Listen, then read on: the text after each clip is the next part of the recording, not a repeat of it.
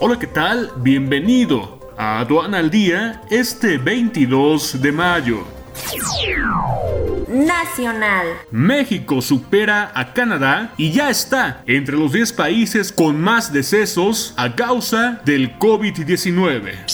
Con decreto, Barbosa quiere evitar reactivación el primero de junio de la industria automotriz en Puebla.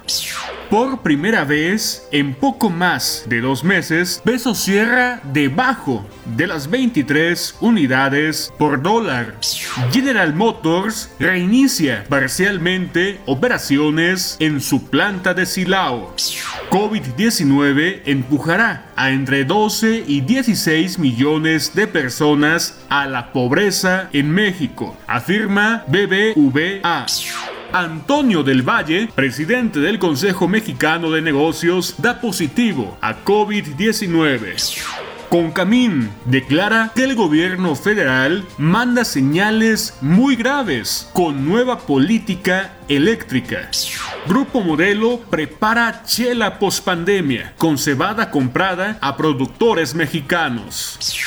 Internacional. CEPAL propone un ingreso de emergencia para enfrentar crisis de empleo a causa del COVID-19.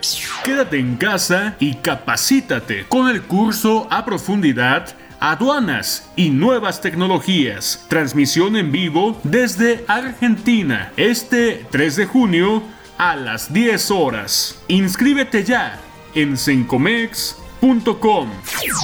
Aduana al día. Este es un servicio noticioso de la revista Estrategia Aduanera. EA Radio, la radio aduanera.